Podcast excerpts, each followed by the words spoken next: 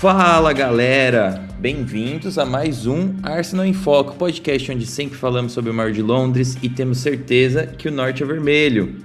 Meu nome é Caio Vinícius, de volta com mais um Arsenal em Foco para discutir o mês tenebroso, caótico de outubro é, que o Arsenal vai, vai ter que enfrentar. São jogos em sequência aos fins de semana e durante a semana pela competição europeia que o Arsenal joga de segundo escalão. E, e também nesse podcast a gente vai também é, comentar algumas perguntas que os ouvintes mandaram lá no Twitter. E para me ajudar, a Giovana mais uma vez. E aí, Giovana, tudo bem? Eu tô boa, e você? Eu, eu tô levando, eu tô levando. É, tô com saudades do Arsenal. Não sei se você Nossa, tá. Nossa, sim, muito. Muita saudade, né? Eu trocaria. Eu trocaria uma refeição do meu dia. Não, não sei se eu trocaria uma refeição do meu dia. Eu acho que eu trocaria uma refeição do meu dia para poder ver um jogo de Europa League do Arsenal. Não precisa nem ser de Premier League, não precisa me dar um grande confronto. Ah, fácil é. também. Fácil. É, então, mas eu como bastante, Giovana. Eu não sei se. Eu acho, eu acho que talvez você não coma tanto quanto eu. mas vamos lá, então. Eu acho que tem bastante, bastante carne nesse, nesse osso pra gente, pra gente falar. É, depois da transição.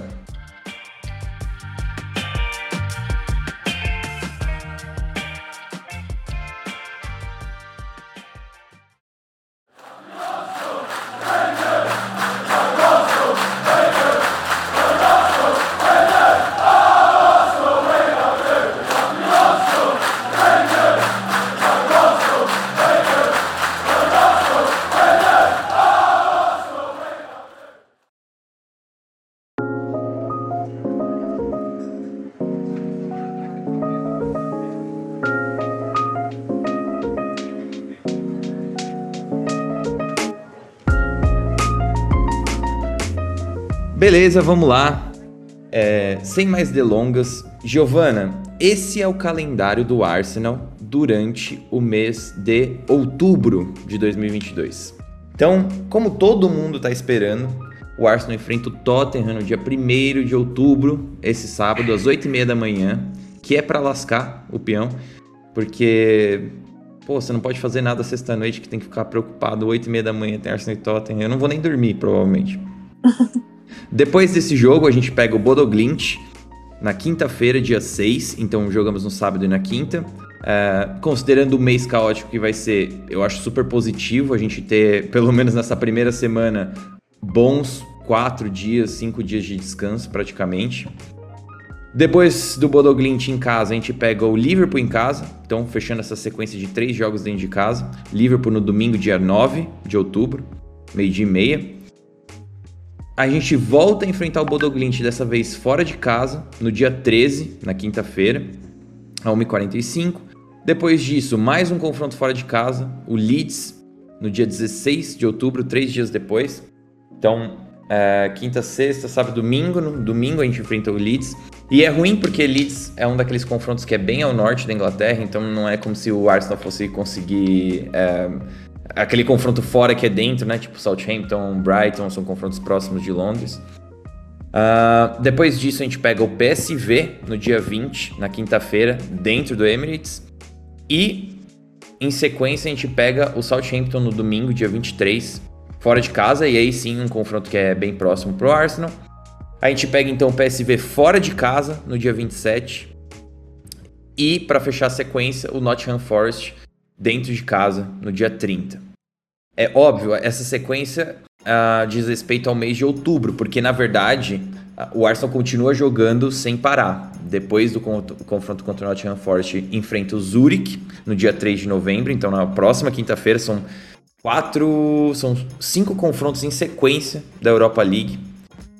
E depois desse confronto contra o Zurich no dia 3, no domingo seguinte, a gente enfrenta o Chelsea fora de casa. E aí depois a gente tem uma, entre aspas, pausa, porque o confronto da semana seguinte, é, o do meio da semana, é contra o Brighton pela Copa da Liga, não é pela Premier League nem pela Europa League. E aí sim eu acho que uma competição que a maioria dos torcedores vão concordar que é secundária. Então seria um jogo para realmente dar uma boa rodada no elenco e, e deixar todo mundo descansar.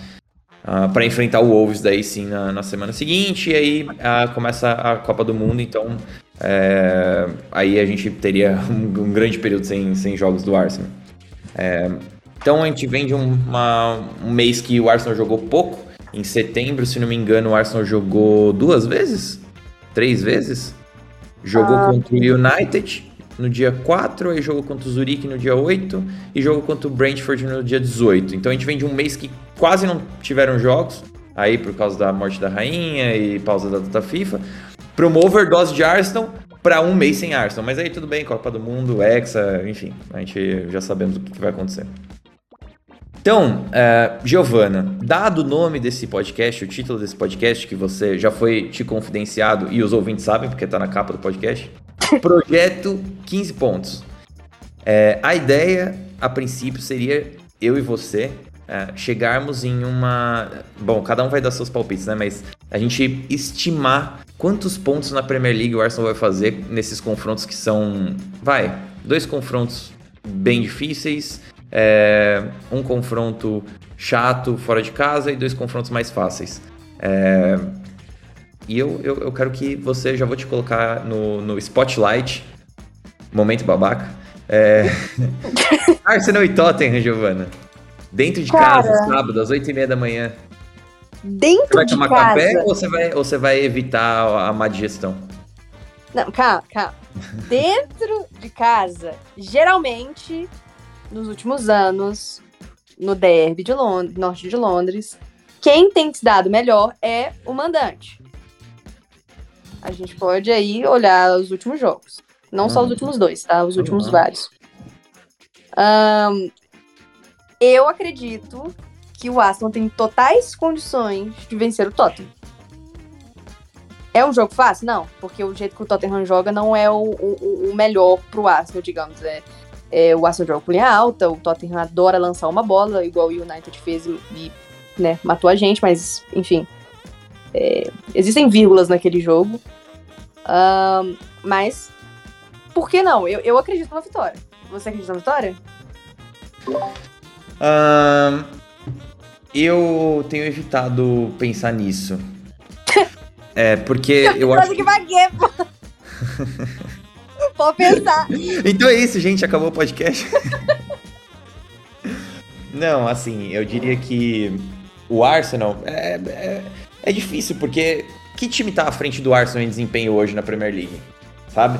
É uma, é uma questão a se pensar. Eu não, eu não diria que o City tá tão acima do Arsenal hoje.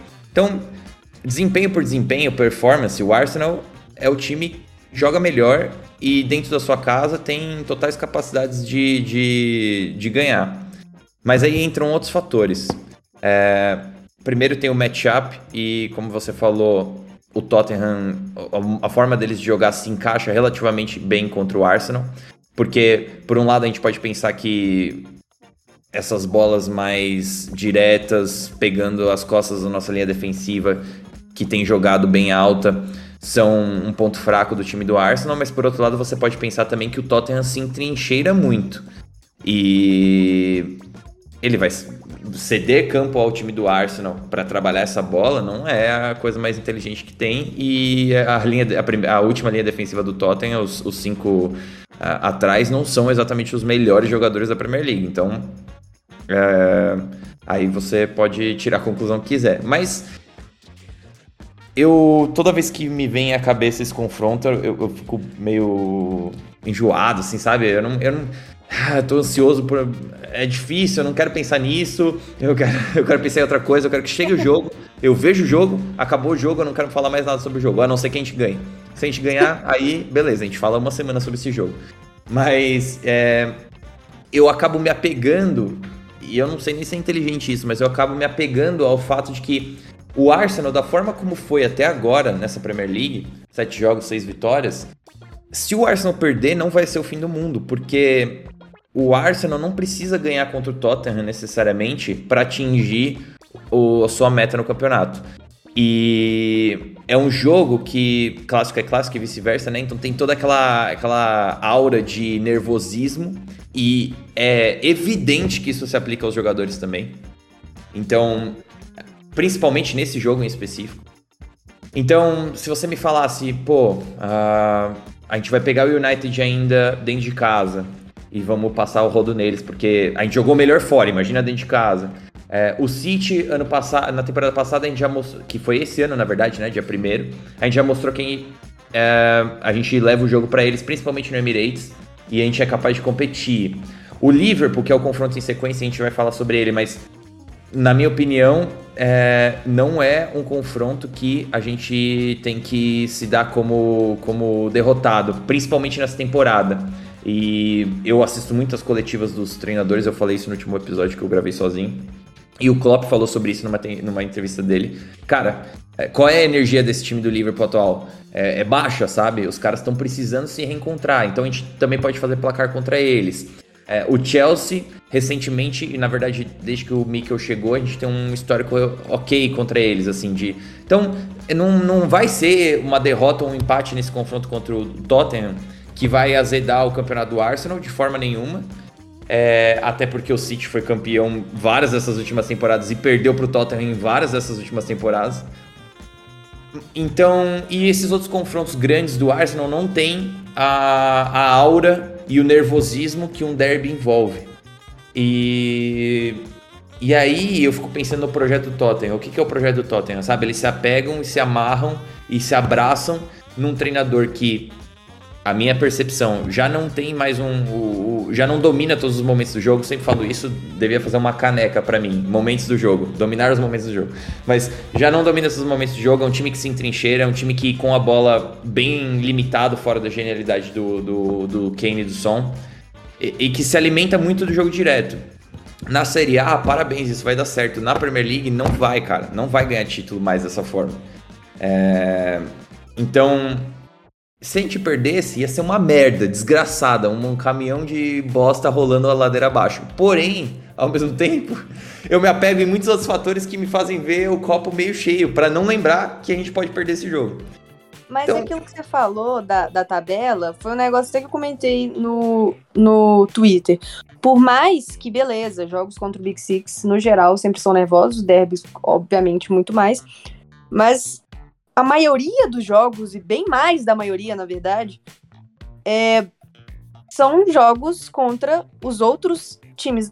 São quantos times? Pera, são 20 menos 6. São 14 times. 14. Isso. E 28 jogos que valem é, 84 pontos.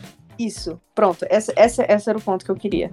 É, é muito mais. Por mais. Ai, é importante vencer o time do Big Six. No geral, sim. Mas você pode perder todos os jogos contra o, o, o, o Big Six. Se você vence uma grande quantidade dos outros, tá tudo bem. Então, tipo, eu acho que isso, é, por mais que eu não queira perder, por mais que eu acho que o Aston tem condição de jogar contra o Tottenham e contra outros times do Big Six também, não é um fim do mundo. E eu acho que isso é o principal de se agarrar também, né? Igual você falou do, do copo, é melhor enxergar ele meio cheio do que meio vazio. É, só, mas essa aí, eu só tô falando isso porque eu não quero pensar nesse jogo assim, sabe? Ah, o Arsenal, o que, que você acha? O Arsenal vai ganhar ou vai perder? Eu acho que tudo pode acontecer, minha amiga, sabe? Parceiro, tá na chuva pra se molhar, é aquela coisa. Então, sabe, vai ser o Anthony Taylor que vai apitar. De todos os árbitros que tem, não é um que eu desgosto tanto. O torcedor do Chelsea odeia o Anthony Taylor, mas com razão. Mas contra com apitando os jogos do Arsenal, eu não me desgosto tanto. Então, mas vai que ele expulsa alguém errado, sabe? Que nem foi contra o City ano passado. Vai que uh, muita coisa pode acontecer. Muita coisa pode acontecer. E aí é aquela coisa. Uh, esse é um dos jogos que o Arsenal deveria ganhar? Sim. Mas é só para ver o momento de discussão que a gente tá como torcedor do Arsenal, que eu acho que é mais um motivo de ser copo meio cheio, porque a gente tá falando de ganhar todos os confrontos que não são Big Six e perder todos os confrontos que são Big Six para pontuar 84 pontos. 84 pontos é G4 em todas as temporadas da Premier League. Todas, absolutamente todas. Nem precisa Se... chegar nisso, nem precisa, longe então, de... E, e, aí a gente tá falando assim, é, ah, se o Arsenal ganhar, sei lá, 90% dos confrontos pequenos, então a gente tá falando de 76 pontos, vai, que é 84 menos 10%. 76 pontos. Se faz 76 pontos, ganha contra o Tottenham, e, e, eu já tenho a capa contra o Tottenham planejada, inclusive, porque eu acho que o Arsenal vai ganhar no fundo. Para você ver, tá aí, ó, sabe aquela coisa que eles falam, é, é, você quer saber, você tá em dúvida entre uma coisa e outra, então escolhe uma coisa e aí vê como você se sente. Alguém toma essa decisão por você e vê como você se sente. Então, eu já, no meu subconsciente, eu acho que o Arsenal vai ganhar. Porque aí eu já tenho a capa pronta, que o próximo episódio vai ser o Arsenal disputa a Premier League. Porque se o Arsenal ganhar do Tottenham, o que que, o que que impede a gente de pensar isso, sabe? Porque aí é isso que eu tô falando pra você. Se a gente ganha 90% dos confrontos contra os pequenos e ganha mais 3 confrontos contra os grandes, a gente já tá no 85 plus. A gente já tá acima de, de 85 pontos. Então, aí a gente tá falando de um time que disputa top 1, top 2. A gente não tá falando de um time, ah, muito cedo, tem uma sequência, elenco, olha os outros times. Cara, é aquela coisa, do mesmo jeito que quando o time tá indo mal e a gente vê é, pontos positivos, a gente, a gente fala, agora que o time tá indo bem e eu continuo vendo uma sequência, um padrão de, de desenvolvimento desse time, não é agora que eu vou falar para vocês que o time vai sair do, do trilho, entendeu? Ah, e pensa assim também, pô. Eu sei que tem essa coisa de elenco e tudo mais, a gente reclama disso, tem sei lá quantas temporadas, elenco curto, ou tá trocando de elenco, enfim, tanto faz. Pô, eu sei que não é regra e eu não quero comparar o, esse Arsenal com, sei lá, o tamanho do Leicester, que é muito menor ou algo do tipo. Mas se o Leicester ganhou a Premier League em 2015, 2016, o que impede mais do, de vencer de 2020, 2023? O, ah, mas eu não gosto, eu não gosto de comparar campeonato de ponto corrido com, é, com, com um campeonato que tem playoff, tipo, mata-mata porque eu acho que não tem nada a ver. Mas, vamos imaginar, quem foi um dos últimos campeões aí da, da Champions foi o Chelsea. Esse Chelsea horroroso, que ninguém dava nada por ele. É, a, a, foi um, uma das maiores surpresas do, dos últimos anos na Champions.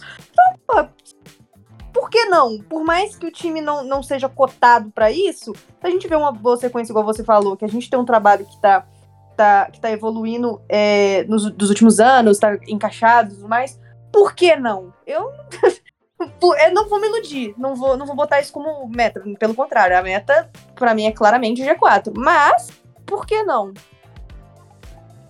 É, então, é isso, é exatamente isso. Então, acho que no final. É...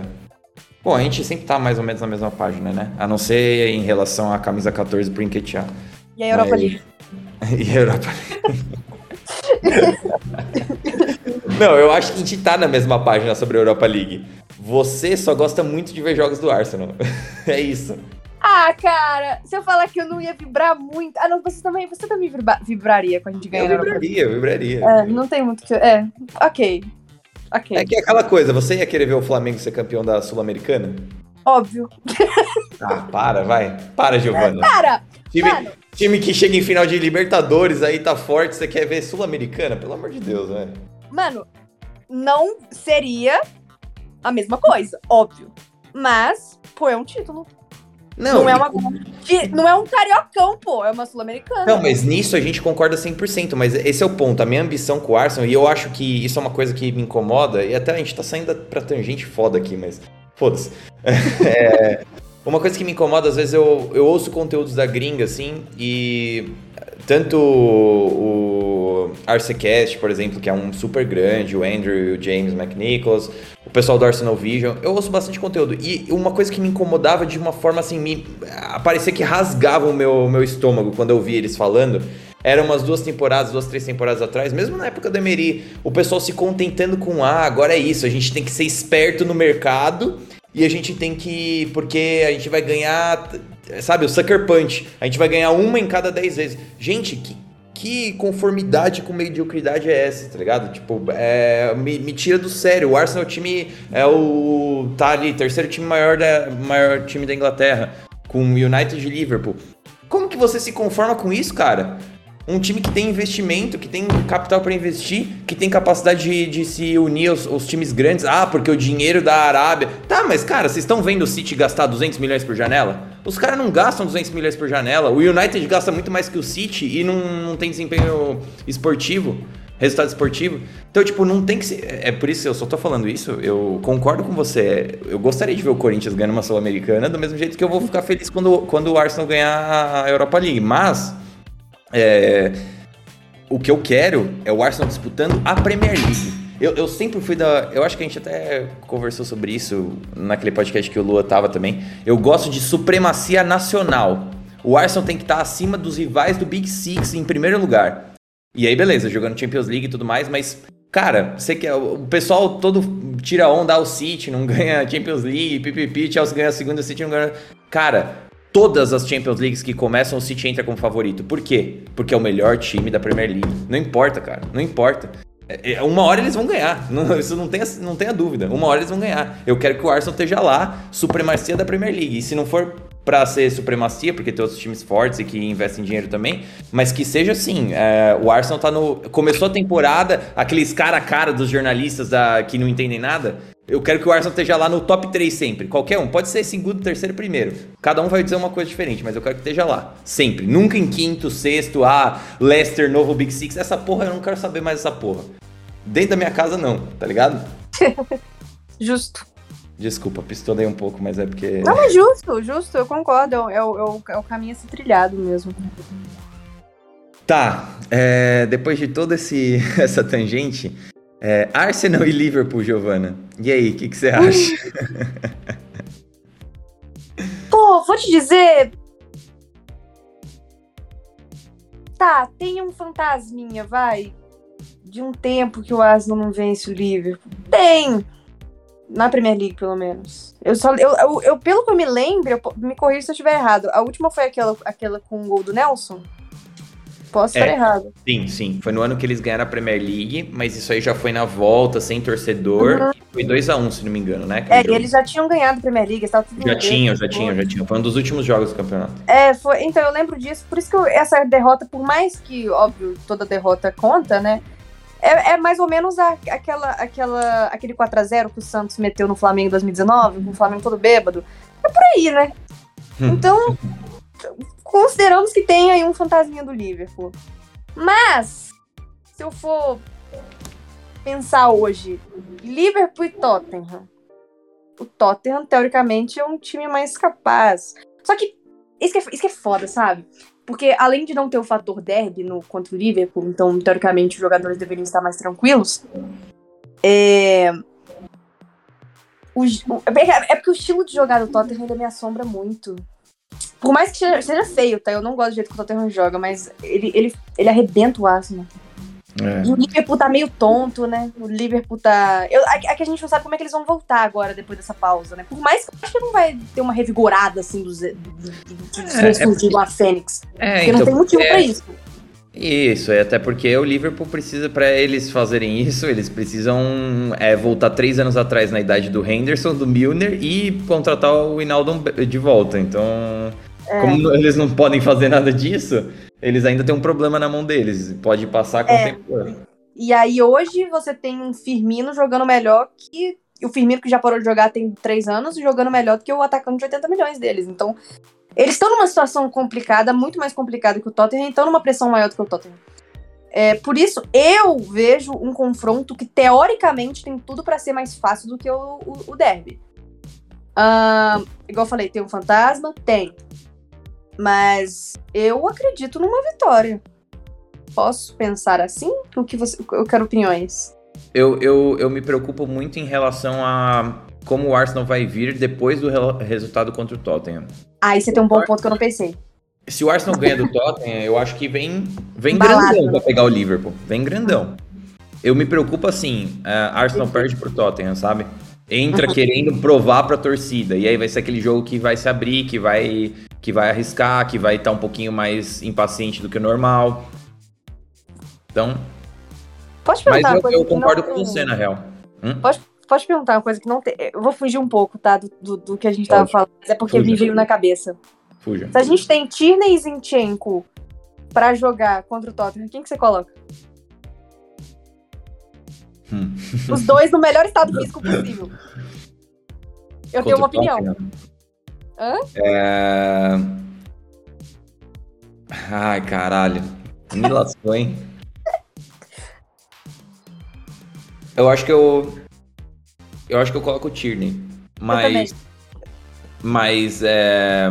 É aquela coisa. A gente não pode ser incapaz de colocar o Zinchenko, sabe? É, Porque eu não acho que o Zinchenko. É, é, é complicado, é complicado. Essa situação é complicada. Porque eu acho que o plano de jogo contra o Tottenham não passa tanto.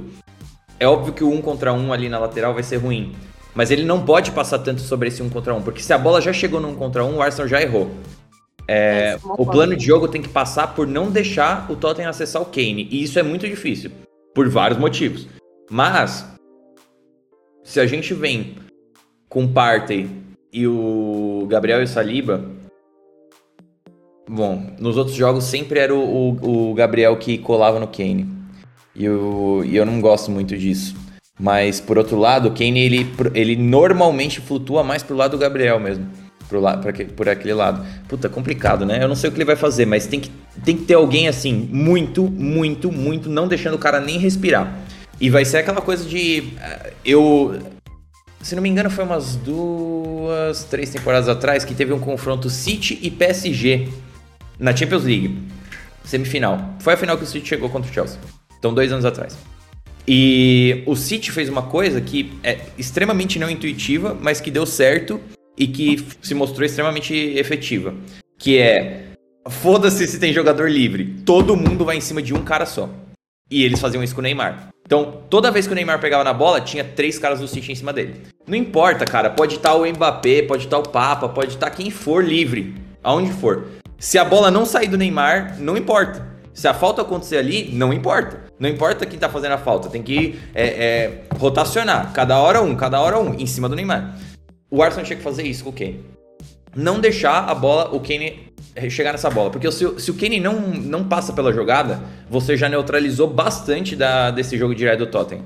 É, eles não. Não é tão simples você ver jogadas do Tottenham em que eles ligam essa bola direta, seja pro Richardson, pro Kulusevski ou pro, ou pro Son, e essa bola não passa pelo Kane. Então, e mesmo quando eles eh, conseguem isso, aí a gente tá falando de uma jogada em que esses caras vêm receber muito mais profundo, eles não vão receber lá em cima. E aí eles vão ter todo um campo para conduzir, e aí o Arsenal tem que acabar com a jogada de qualquer forma, mas aí é um jogo contra qualquer adversário, né? Não é só contra o Tottenham. Então, é complicado. Eu iria de Tierney, obviamente, mas é, Obviamente não, nem acho que é tão óbvio assim. Acho que há uma discussão, mas o Tierney defensivamente vai melhor e eu acho que isso vai ser importante no derby. Mas o que, que você acha? Eu concordo. E eu não vou estender o que eu queria falar do Tierney, porque tem a ver com uma pergunta que a gente vai responder. Então, Ah, eu vou tá bom. Tá bom. Então, uh, Tottenham e Liverpool é isso aí. Agora vamos mais rapidinho nesses últimos três, porque tem as perguntas, né? E as perguntas vão estar interessantes. Leeds e Arsenal, fora de casa. É, vi bastante gente falando que acha que esse vai ser uma um possível casca de banana pro Arsenal. Mas eu não concordo, eu acho que o Arsenal vai ganhar. O que, que é casca de banana? É, vai escorregar na casca de banana, entendeu? Ah, tá. Pô, posso englobar os três? Uhum. Leeds, Southampton e qualquer outro? Esqueci. E Nottingham. É três jogos pra ganhar, tá? É três, jogos, Talvez. Hã? é três jogos pra ganhar, eu concordo. É, talvez. Eu, é que assim, eu pensei no Leeds poder ser mais difícil, mas eu não consigo pensar nisso. De verdade. Eu, Uhum. não, eu não consigo ver o Leeds sendo um problema. Eu pensei, eu pensei até no Southampton, mesmo que o Arsenal tá acostumado a bater no Southampton. Tirando o, o, o fora de casa temporada passada, que foi um. Eu, eu, eu não gosto. aqu- Aquela sequência, pra mim, ela nunca existiu. Então, pra mim, aquilo ali nunca existiu. Mas no geral, o Arsenal sempre bate no Southampton. Mas talvez pudesse ser o jogo mais complicado dos três. Talvez. Mesmo assim, eu não acho. Eu acho que são três jogos pra vencer. Os grandes dois testes estão vindo aí pela frente, mas eu não, eu não, eu não vejo grandes problemas pro Arsenal bater nenhum dos três times. Certo. Eu acho que o, eu acho que o Leeds é o mais difícil dos três, porque é fora de casa e porque eu. eu Ah, pera, desconfio- Southampton tá em casa? Não, o Southampton é fora também, mas eu não. Eu já acho que estagnou esse trabalho do, do Hasenhutel faz um, um tempinho. E entre, entre. Os dois vão, vão abordar mais ou menos parecido. Entre bloquear os espaços no bloco médio, com quatro jogadores ali na frente, só esperando uma cagadinha do nosso zagueiro pra morder a gente, que é o que o Leeds vai fazer. E, se, e, e a abordagem do Southampton, que é realmente se entregar na pressão, eu acho que se entregar na pressão é pior contra o Arsenal. Porque o, Arsenal vai melhor explorando o erro na abordagem do adversário ali na, na pressão alta. O Arsenal vai bem saindo da pressão alta, ponto, tá? Mas é, entre sair da pressão que o cara te persegue e, e rodar essa bola e esticar ela até um pouco mais longa, ou ficar tentando furar um bloco médio alto, que vai ficar ali empurrando o campo para cima, e, e a gente tem armas para jogar um jogo mais direto e mais longo, mas o Arsenal não tem escolhido fazer isso, tem procurado empurrar o adversário para o próprio campo. Eu acho que o Leeds vai dar mais trabalho, porque eles ficam só naquele aqueles quatro jogadorzinhos jogadorzinho alinhado ali e só esperando um erro e eles vêm em bloco, bloqueiam os espaços centrais. É vai que eu penso, é hum. que eu hum. penso que a, a, a, boa forma, o, o eu, eu, considero, meio, mesmo que o Leeds está meio de tabela, eu considero uma boa forma, porque é o Leeds, né? Uhum. Uh, essa boa forma do Leeds vem muito do, do, do, sei lá, mano, como é que, como é que diz quando o cara... É, ah, tá. ressurgimento tá do Rodrigo. Não, ressurgimento do Rodrigo, sei lá. Ah, é, tá. Só que com, sem o Rodrigo, eu não sei até onde o, o Leeds se torna. E eu não digo isso pro, porque assim, eu concordo na questão do, do, do Arsenal. É, como é que eu vou explicar isso? De fazer o gol, talvez. Mas de tomar, sem o Rodrigo, eu não sei como seria. Porque eu não sei se ele vai estar de volta, tá? Porque eu não sei quanto tempo ele vai ficar fora. É, mas eu lembro que foi uma lesãozinha um pouco até, até que séria, né? Que ele teve. Que ele saiu com um ombro pendurado, um negócio assim. E eu, eu acredito que boa parte, grande parte da boa forma do, do Leeds vem, vem, venha muito do Rodrigo. E eu não sei nem quem que é a reserva dele, pra ser bem sincera. Pelo que me lembro, era o Benford. Eu posso estar muito desatualizado. Então, é... Pode ser, pode ser que seja isso. É, não, obviamente. Eles não foram extremamente superiores aos adversários nos jogos que eles foram bem essa temporada. Mas eu nem tava pensando também sobre a forma deles, eu tava pensando mais no. no, no é, assim, como que jogaria contra o Arsenal em específico. Mas. É, quem tá jogando no lugar do Rodrigo é um rapaz que chama Gel, Gel Hard. Ah, o Gelhardt. Sim, sim. É, é, a base deles é novo esse cara. Bem é, novinho. É, chegou, chegou até entrar o Benford, mas aparentemente ele não é mais segunda opção. Que ele era na temporada passada. Eu amo Benford. É um dos meus favoritos. Premier League. É, mas eu sou estranho. É. essa, foi, essa me pegou de surpresa.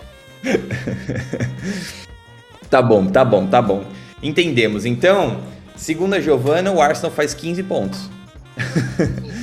E se fizer 15 é pontos, eu não preciso nem fazer a conta de ninguém mais, porque se tá na frente agora e continuar ganhando os jogos, vai estar tá na frente de todo mundo daqui 15 pontos. Acho que é assim, eu aceito. Eu aceito, tá? Não é tá absurdo, vai. Não é absurdo. Não se, é. Se, se esses últimos três jogos tivessem um Wolves no meio, um. Sabe? Um, um deixa time... eu ver, deixa eu ver. V vamos, vamos pensar. O Arsenal ah. pega dois, dois times que ficaram na frente dele no último campeonato, dois times de meio de tabela que, e esses jogos são fora de casa e um possivelmente rebaixado. Qual que é? Ah, o do Forest, né? Tá. é, o Nottingham Forest. Meu então, Forest. dois times que ficaram na frente do Arsenal na tabela, dois times de meio de tabela fora de casa e um possivelmente rebaixado. A uhum. pessoa mais otimista normalmente daria um ponto contra os dois times que ficaram na frente da tabela, quatro pontos contra os times de meio de tabela e três pontos, então quatro com três, com um, oito pontos, e a gente tá somando 15. Então, acho que a gente tá vendo o copo cinco cestos cheio. Na verdade, a gente tá vendo ele cheio, cheio. É. Não, mas assim, eu, é porque é, quando eu olho separadamente. É porque assim, a sequência assusta. Mas quando você olha separadamente, não parece absurdo, sabe? Esse que é a questão. Não parece, não parece. Eu o concordo. jogo mais difícil, com certeza, contra o Tottenham. Aí, eu, é, aí tem muito daquilo que você falou, da moral, né? Se perder, como é que fica? Hum. Não. Não, mas, mas eu, nisso, não. tô fazendo do, do, Eu tô fazendo. É, tô brincando, mas assim, eu concordo, eu concordei com todos os placares. Eu acho que vai ser, vão ser 15 pontos mesmo. E assim, vamos ser sinceros também. A gente vai falar de projeto 15 pontos e não vai chutar que o Arsenal vai fazer 15 pontos? Queria que eu chutasse quanto? 5 pontos? Não, né? Meu Deus, eu confio no meu time. Exato. Vamos lá então. Perguntas. É... Tem várias aqui. Eu não sei se a gente vai conseguir ver todas, mas a gente vai se esforçar. Então, primeira pergunta para você, Giovana do amigo arroba Gustaluna. Abraço Gustaluna, sempre manda pergunta pra gente. É, pensando na janela de janeiro, quais contratações gostaria que a gente fizesse, ou não faria nenhuma contratação.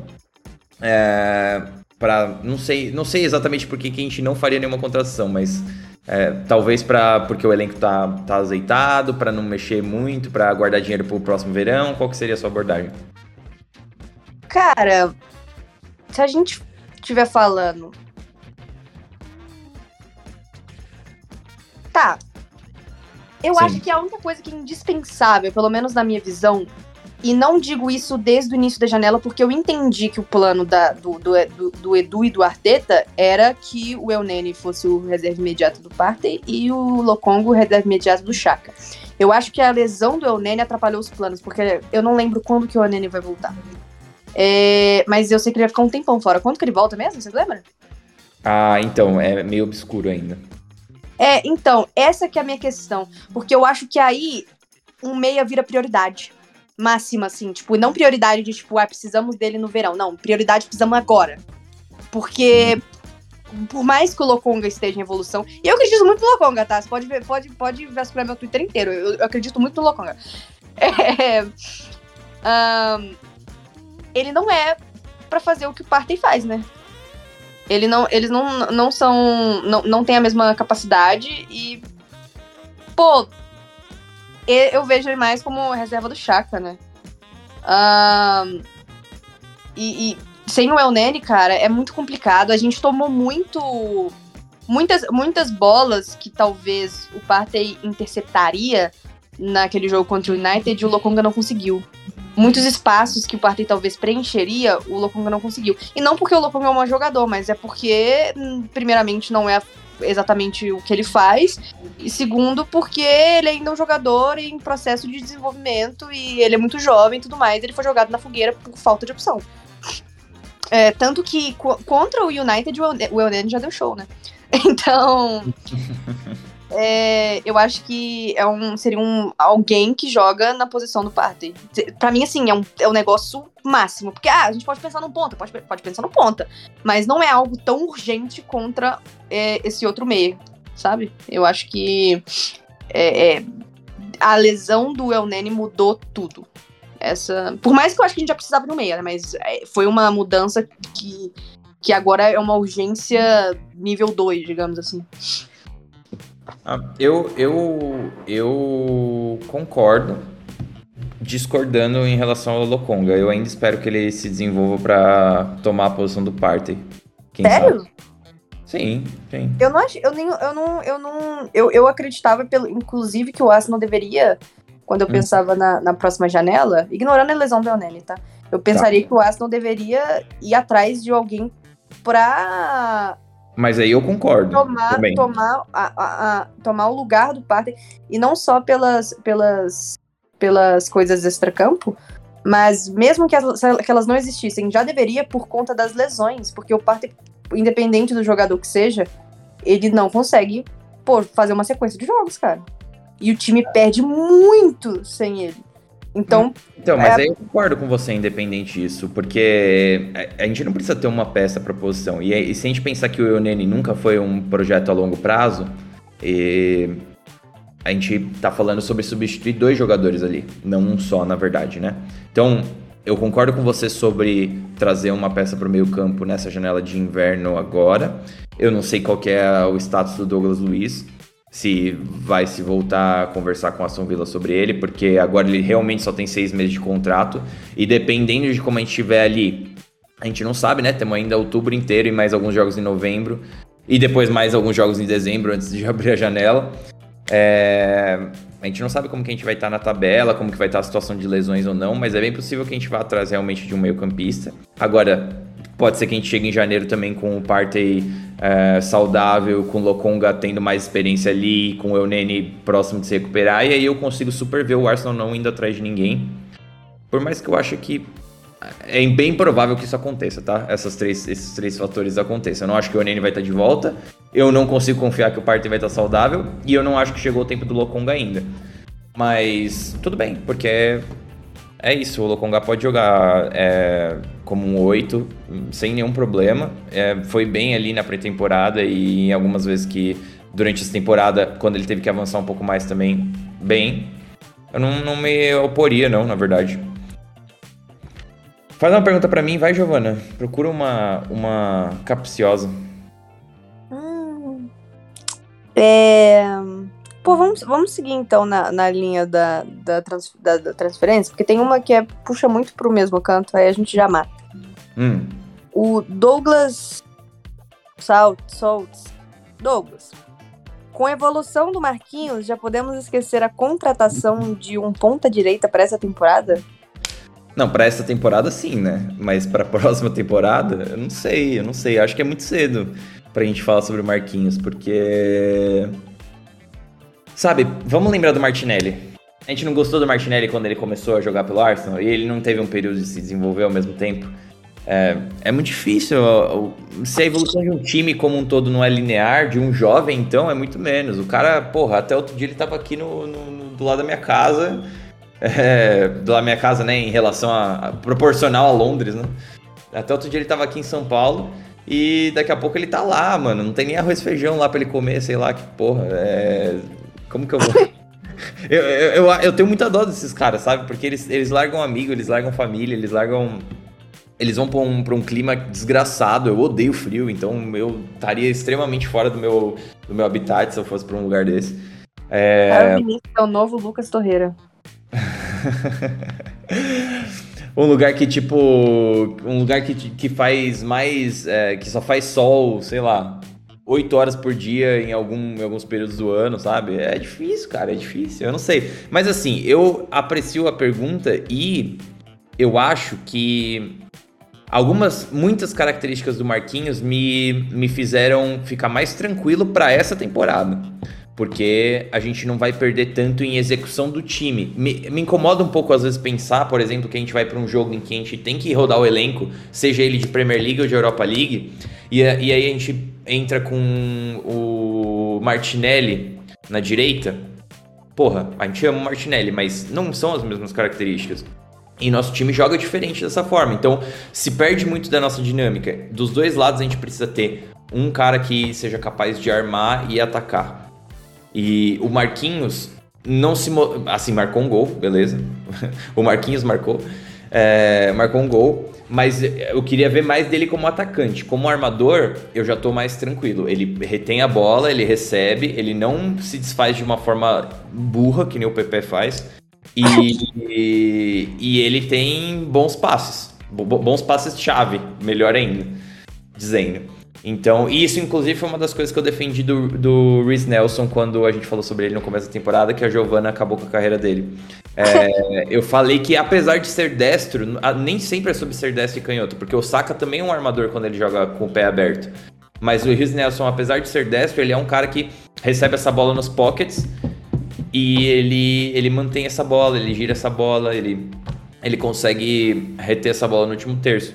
Então, mas esse aí também é outra eterna promessa, né? Esquece ele que. Não, só, só, se ele aparecer e começar a mostrar alguma coisa diferente, mas por enquanto eu não aposto mais nada nele. Justo. Você, Giovana, alguma coisa para agregar? Concordo, só. Eu, acho, eu não lembro se eu falei isso, foi aqui. Eu acho que não, porque eu acho que eu. A gente, eu comentei o jogo do. Não, não foi aqui que eu comentei. O. Se falou muito do gol do Marquinhos, né, contra o Zurich, uhum. mas a bola que ele meteu pra enquetear. Hum, sim, sim, sim. Foi, para mim, a, a melhor coisa que ele fez no jogo.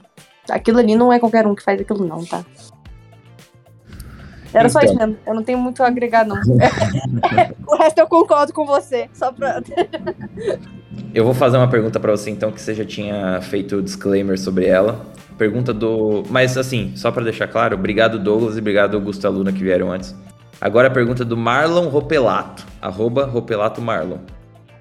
Tierney ontem jogou mais por dentro. Por ontem ele diz no jogo do Brentford.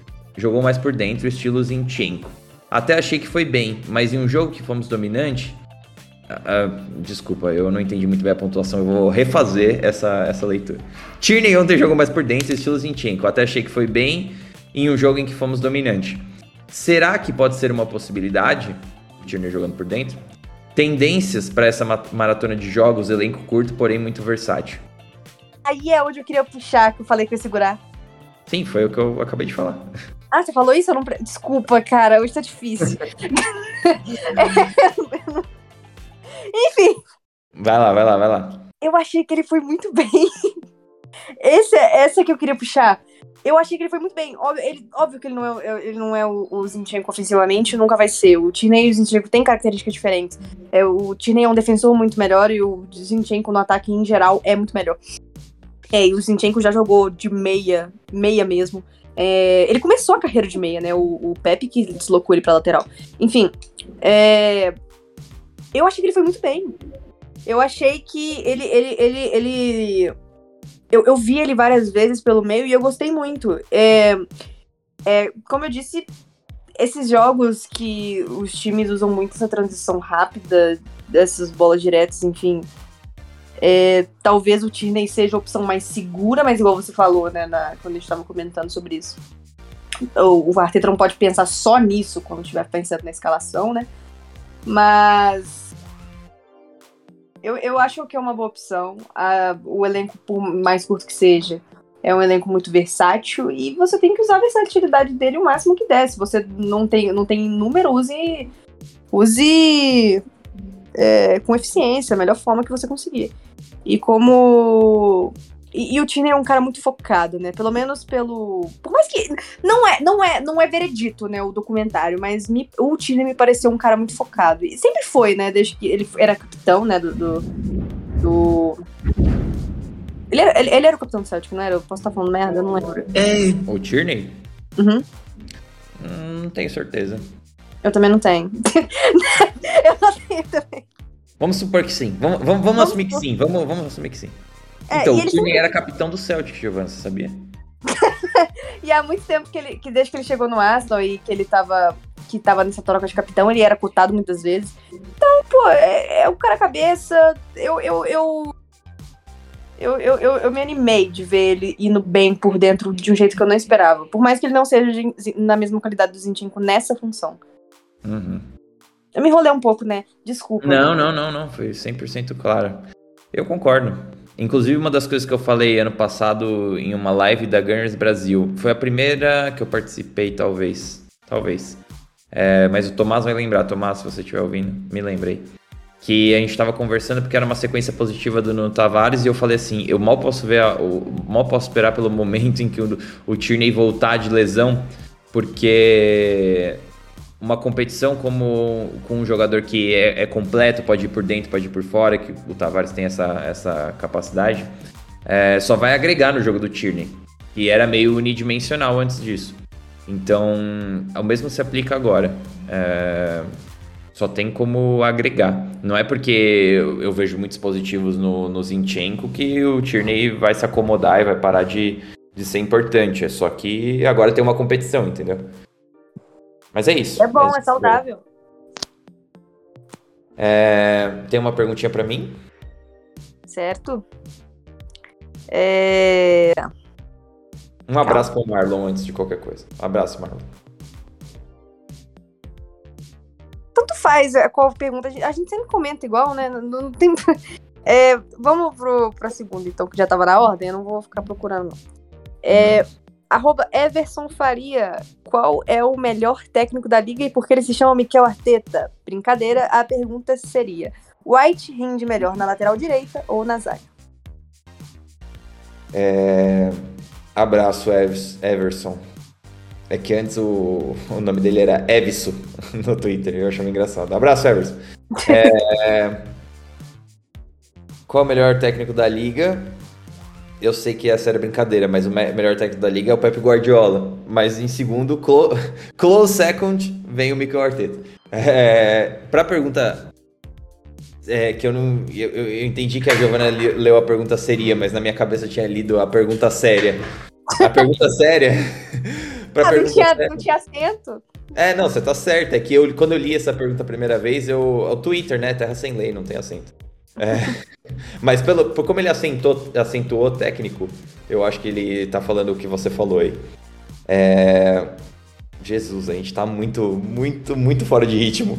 Meu Hoje Deus, tá... parece que a gente comeu uma feijoada e foi jogar bola meio-dia. Hoje tá um dia, viu? Hoje é definitivamente um dia. É isso. Everson, é o seguinte, é... a, a, grande questão que eu levanto é: o Ben White está fazendo algo muito mais diferente do que ele fazia quando ele jogava de zagueiro? Porque é isso, sabe? No fim, é sobre isso. Quando o Tomiasso joga na lateral direita, ele é um cara que procura algumas, algumas ações que são muito importantes para ele. Primeiro, progredir o jogo com a bola. Segundo, fazer um balanço ofensivo em relação a, ao nosso ponto. Então, se o ponto tá por dentro, ele vai compensar com uma corrida por fora, uma ultrapassagem, às vezes por dentro, no, no meio espaço. Às vezes ele vai compor na linha de meio campo para conseguir circular essa posse. Sem a bola, ele tem a questão do par de pressiona, isso é a mesma coisa para quase todas as posições. E, e, ele tem a questão do de, de, ser disruptivo em relação ao jogo do adversário, ganhar seus duelos, corpo a corpo, é, bola aérea. Isso tudo são coisas que o Ben White já fazia como zagueiro, é, talvez em zonas diferentes, talvez não, com certeza em zonas diferentes do campo, mas em momentos diferentes. Então a gente está falando de um perde pressiona. É, quando você é o lateral e você está no campo ofensivo, você pressiona. Se você é o zagueiro, você espera por uma antecipação se essa bola sair da pressão. Você não pressiona de primeira. É, a não ser que você essa, esse perde pressiona ocorra próximo à sua, sua, sua área de ação. E, e isso é difícil de acontecer para um zagueiro, porque se a bola, se você perde a bola na zona de ação do zagueiro, normalmente você corre para trás e recompõe, você não participa de um perde pressiona. Mas aí, para mim, mora talvez a, a grande diferença entre o, o, as posições para o Ben White. E eu acho que ele vai bem uh, no perde pressiona, porque todas as outras coisas ele já fazia como zagueiro. Então, ser disruptivo em relação ao jogo do adversário, ele já fazia. Ele é o, o melhor zagueiro que a gente tem se antecipando em, em, em jogadas do adversário, melhor que o Saliba, inclusive. Ele vai muito bem antecipando as jogadas, ele sempre está muito alerta para essas jogadas. É... Ele não vai mal na jogada aérea, contrário a, a, a, ao que a, a, sei lá, nem sei se é o, a opinião generalizada, mas eu sei que muito se discutiu sobre isso na temporada passada. E ele não vai mal no, no jogo aéreo, pelo contrário, ele vai bem. É, inclusive, ele enfrentou nos dois jogos contra o Burnley, ele parou o Chris Wood e o, o, No segundo já não tinha o Wood mais, que o Wood foi pro Newcastle, mas ele parou o Barnes e o Wood. E o jogo do Burnley, que era extremamente físico e bola aérea. E o Arsenal tem uma bola aérea defensiva boa. Uh, e, e, progredir com a bola é mais ou menos o que, o que ele sempre fez. Aí tem a questão de compensar ofensivamente. Nisso eu acho que o Tomiasso vai melhor. Uh, mas não acho que é muito diferente, assim. Eu acho que é um, um, melhor, assim, de forma bem marginal, porque existem, eu não sei, talvez a minha impressão tenha ficado, eu já comentei isso anteriormente, porque na temporada passada a gente jogava muito pela direita. Então, nessa temporada a gente não tem visto um foco tanto no, na construção pela direita, uh, de uma forma que explore tanto da capacidade ofensiva do Ben White. E mesmo assim, a gente tem jogadas dele na linha de fundo. Tem gols, inclusive, do Arsenal que saem com ele chegando na linha de fundo. Uh, gols não, acho que tem um gol, né? Que é o gol do Odegar uh, no lance do Gabriel Jesus. Pode ser que tenha mais de um, mas eu não me lembro agora exatamente. Mas, como na temporada passada a gente viu muito do Tomiasso indo à linha de fundo, porque uh, muitas jogadas com o Saka e com o Odegar por ali. Então, eu, eu deixo pendente, tá? De responder isso. Mas me parece que o Tomiasso vai um pouco melhor. É, no um contra um defensivo, é, é um pouco des, des, desonesto falar, comparar um jogador que é ambidestro contra um que é só destro. E mesmo assim, o, o Ben White ainda assim foi muito bem em todos os momentos em que se precisou que ele fosse bem. Uh, principalmente que a gente comentou muito, inclusive a Giovana estava aqui comigo, falando sobre o duelo contra o Zaha. É, e tem uma estatística aí rolando na Premier League que eu não me lembro exatamente os números é, de forma super, super clara. Mas, se não me engano, existe só um, o primeiro, o líder é, da Premier League em sucessos de duelo defensivo um contra um, assim, de drible, que passou por mais de 10 dribles, mais de 10 tentativas de drible, é o Ben White. Então, se você pega os jogadores que, que foram expostos a muitas uh, chances de drible, o cara que mais desarmou foi o Ben White. Óbvio, ele tá de lateral agora, então vai acontecer mais do que se ele estivesse jogando de zagueiro. Mas aí, para mim, mora a chave da questão, porque o, o Tomiasso é muito forte no duelo um contra um. Mas talvez os, os, os adversários não focavam tanto em cima do Tomiasso porque sabiam disso. É, e estão aprendendo agora que não se deve focar tanto em cima do Ben White. Então, acho que eu, que eu me alonguei pra cacete, mas. Tá, o que, que você acha, Giovana? Me, me ajuda. eu concordo. Eu ainda acho que, que a, a melhor, o melhor linha de quatro que poderíamos ter é, envolve o, o Ben White na zaga e o Tomias na lateral. Mas. Exatamente, concordo 100%. É, não concorda com isso, né? Então. É, mas não, mas eu, eu, o Ben White ele me surpreendeu muito. Eu não acreditava que ele ia conseguir suprir tão bem. Porque, por mais que a gente já sabia das qualidades dele, é, o Tomiasso, ele. Eu, na minha. Cara, eu posso estar sendo meio, sei lá, falando de uma forma meio crua. Mas eu vejo o lateral tendo muitos mais. Muito mais responsabilidades do que um zagueiro. E eu não digo isso porque eu acho que é em questão de importância, mas em questão de coisas que tem para fazer em campo. Eu acho que a, a, a, o lateral ele sofre mais, entre aspas, assim. É, e você fazer essa mudança de posição assim e se dar tão bem nela, é, me surpreendeu. Eu não, eu não achei que, que ia, queria conseguir suprir tão bem o Tomiasso. Mesmo que eu ainda acho o Tomiasso melhor lateral direito que o, que o White. Mas é, eu, eu, me surpreendeu. É... É... Vamos lá. Ah, essa é legal, essa é, é engraçadinha. Eu não sei sua opinião sobre isso, então tô curioso. Matheus Pereira, arroba Matt Pereira M10. É... Fala da partida do Vieira ontem, no caso contra o Brentford, novamente. Me arrebentou, tem muito tempo. quais aspectos ele foi bem e quais não? Cara, de verdade. Ele marcou um gol, vai, Giovana. Eu só lembro do gol. Porra, tá bom, eu vou, eu vou comentar então, e aí a Giovana. Deixa eu só, deixa eu só, ah. só dizer uma coisa.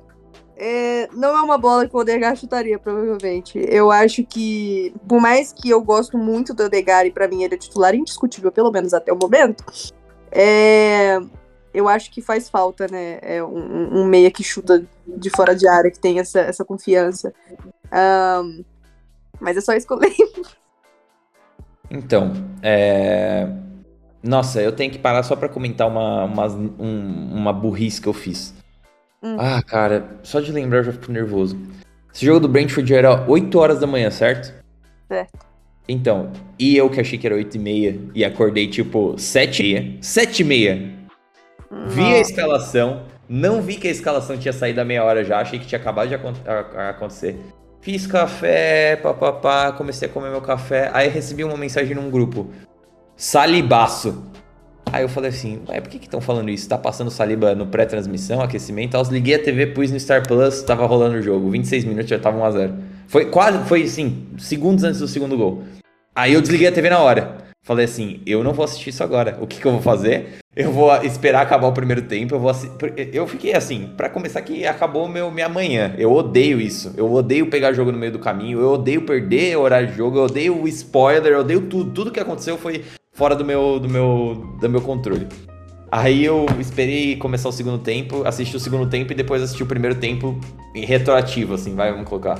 É, nossa, muito burro, muito, muito, muito asno, asno. É que não tem jogo às 8 horas da manhã na Premier League, é 8 e meia sempre. Mas a porra da do, do logística da rainha lá, sei lá, que caralho, a 4 fez tudo mudar de. Enfim. é, sobre o Fábio Vieira, o que, que eu achei? Eu gosto muito do jogador. Para mim, assim, muito do que eu falei, eu, eu, odeio fazer isso, mas vou fazer, tá? Momento bem babaca, mas, gente, vocês querem saber sobre o Fábio Vieira? Vão lá no primeiro podcast que eu falei sobre ele, porque, assim, continua é, extremamente atual. O cara é uma máquina de jogar para frente. Máquina de jogar para frente.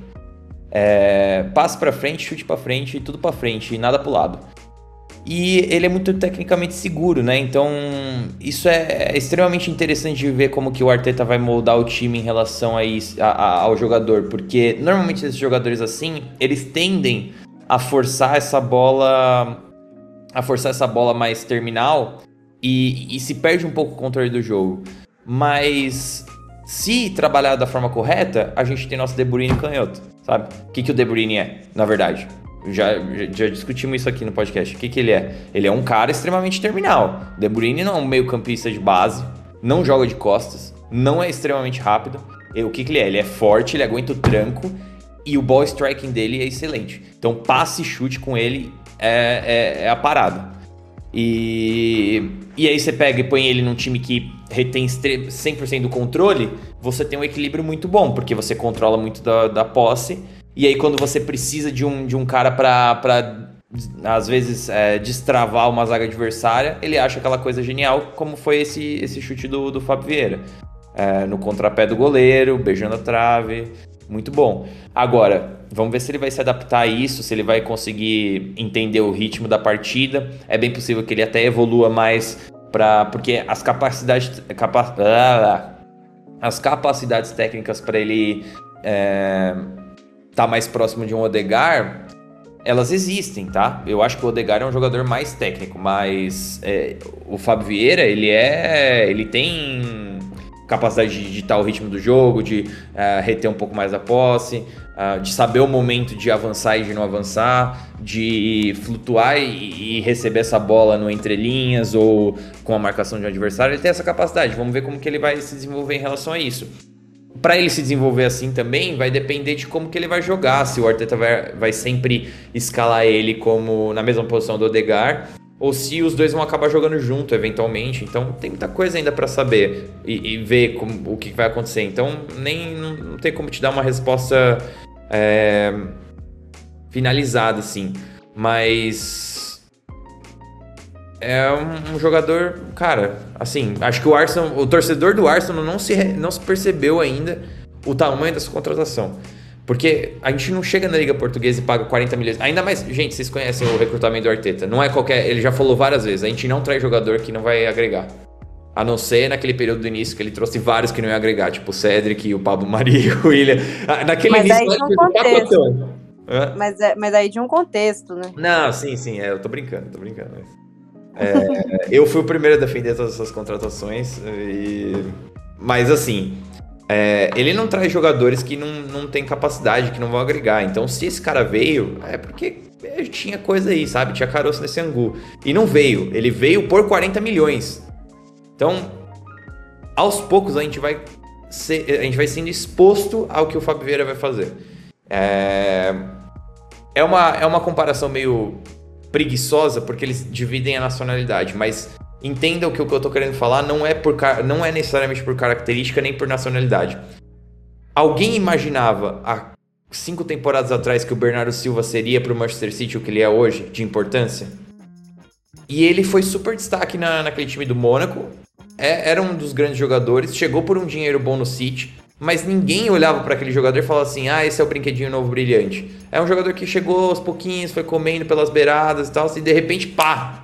Olha como ele é importante. E tá aí, é, campeão várias vezes pelo City. O Guardiola não, não quis, não queria, não fez, não vendeu o cara. E nessas últimas entrevistas, tem uma entrevista aí recentemente que eu. Cara, eu acho muito engraçado a forma como o Guardiola se expressa, porque ele não. Ele não fala inglês tão bem assim, né? Mas ele se expressa relativamente bem, você entende o que ele tá falando. E alguém perguntou alguma coisa do Bernardo Silva e ele nem deixou eu terminar a frase e falou assim: I love Bernardo Silva. I love. E ele fala com aquela vozinha meio cochichando: I love Bernardo Silva. E, e, tipo, eu olhei e eu vi aquilo e falei assim, caralho, ele ama mesmo esse cara. Ele ama. Esse, esse cara ele ama. Os outros eu não sei. Esse ele ama. E nem sei porque que eu falei isso, mas é, foi o ponto de um jogador que chega assim um pouco mais menos badalado, né? Ainda mais numa, num, num verão que a gente teve Gabriel Jesus e que o cara chegou também comendo a bola. Então, mas aos poucos a gente vai ver do Fábio Vieira e eu acho que todo mundo vai ficar, vai ficar bem empolgado certo. É... Você não quer acrescentar nada? Ah, cara, é porque assim, eu, eu, eu não conheci o Fabieira. Uhum. Eu vou conhecer quando ele chegou no Arsenal. Então eu vou te fazer uma outra pergunta aqui que, que eu acho que você vai gostar mais. Hum. Essa você vai gostar. Hum. É... Do nosso amigo Vitor. É... Arsenal sofrer. O que você acha que causou essa entre aspas, volta por cima do Chaka, é mais um trabalho psicológico ou tático? Os dois. Chegamos na minha zona de conforto, o Grand Chaka. Vai lá. é, então, os dois, né? O... É porque assim, eu não eu sei que o, que o Chaka chegou na, no finalzinho da Era Wenger, né? Ele não chegou na, na zona que foi a Erunai. Não que o final da, da Era Wenger não tenha sido uma zona, né? Uh, mas ele chegou num Arsenal que já estava em declínio há muito tempo. É, beleza, ah, 2015, 2016, o Arsenal foi vice. Foi vice, né? Ou foi terceiro lugar? É, foi vice, vice. Vice, né? Uh, beleza, mas o Arsenal já estava em declínio há sei lá quantos anos. O final da era Wenger, desde da, da, da mudança da, da, do Highbury pro Emirates, ali já começou um declínio. Então tinha muito tempo que o Arsenal não era mais o mesmo. Então o Chaka chega para ser é, um, um, um, novo meia e não tinha tanta tanta tanta mídia, então beleza. Eu, eu não conheci o Chaka antes dele chegar, pelo menos. É, mas é, era uma contratação que era que vinha, pelo, pelo menos no meu entendimento na época, para ser titular. E tem, acontece muita coisa entre esse final de Era Wenger, essa toda Era Unai e esse início de Era Arteta. Acontece muita coisa. E não digo só do, do, do Chaka, tá? Eu tô falando no time em geral. É, você tem um final é, conturbado com o Wenger, onde o time não se classifica, não se classifica para Champions. E, e, e, se perde ali um, um, uma, um, o estilo de jogo contra quando entra o Unai. O Unai faz umas. É, não o Unai exatamente, né? Mas na era Unai tem umas contratações muito questionáveis. É, inclusive, né? Uh, tem muita gente demitida no meio. Enfim, o clube tava uma zona. E eu, e eu acredito que o vestiário ele acompanha o clima que tá dentro do clube. É tanto que você tem, quando acontece alguma coisa é, com diretoria, com técnico, com tudo, é, sempre se faz aquela pergunta: hum, será, como que será que o time vai, vai lidar com isso? Porque reflete, cara, não tem como falar que não reflete. Então, assim, eu acredito que o Chaka tem muita culpa no que aconteceu é, com a relação dele com os fãs, ou com as coisas que, que aconteceram em campo? Sim, eu acredito sim. Eu acredito que o Chaka muitas vezes foi imaturo. Eu acredito que muitas vezes é, o, Chaka fez coisas é, que ele não deveria. É, quando ele joga o, o negócio de capitão no chão e sai meio que. Acho que colocando a mão no ouvido, assim, pra, pra torcida meio, ah, xinga mesmo. É, eu acho que ele tá num limite ali, não. não é, é, é claramente um limite. não queria falar psicológico, mas é, é, um emocional mesmo que tá abalado. Então, eu não concordo, não acho que é justificável, mas eu consigo entender o motivo. E quando você tem a chegada do Arteta, por mais que o início não foi. Assim, o inicinho foi mil maravilhas, mas depois, né, a gente tem ali uma. uma um... Mas, enfim você tem um, um cara que confia, que, que deu um voto de confiança pro Chaka. Ele falou, quem que, quem que foi o. Eu vi no é, é, AFC Stuff. Eu não, eu não lembro para onde o Chaka deu uma entrevista, mas o Chaka deu uma entrevista recente. Tá no arroba. Tribune. É, é, no Players Tribune, essa. essa entrevista? Essa, é. Ah, tá, ok. Um vídeo, inclusive, de 30 minutos, na verdade. É, eu, eu recomendo verem, porque é uma entrevista bem legal. E o, o Chaka fala sobre como ele estava decidido a sair do Arsenal. E o, o Arteta chama ele para uma conversa, fala: Não, me dá um voto aqui de confiança, fica aqui, eu conto com você, sei lá o que, tananã. E ele vira pra. Ele fala pra esposa dele. É, acho que ele Eu não sei se ele ligou, ele falou pessoalmente, enfim. É, pode desempacotar, é, a gente vai ficar. É, como é que fala? E mesmo que você não queira ficar aqui, porque a gente entende, né, que dá uma pressão na família também, por mais que não deveria, né, coisas, essas coisas não deveriam estender para a família, estende porque tem gente que não sabe, não sabe do limite das coisas. Então eu não duvido que ela deveria provavelmente estar recebendo muita mensagem merda e tudo mais. Um, e, e, ele fala, ah, então mesmo que você não queira ficar, eu vou ficar, então decide aí, mas pode desempacotar porque nós não vamos embora. Então, é, eu acho que tem, é, é, uma mudança de várias coisas. É o Chaka é, começando a, a ser um pouco mais cabeça fria. É uma, um voto de confiança que o Arteta dá para ele. É o, ele ganhando mais liberdade.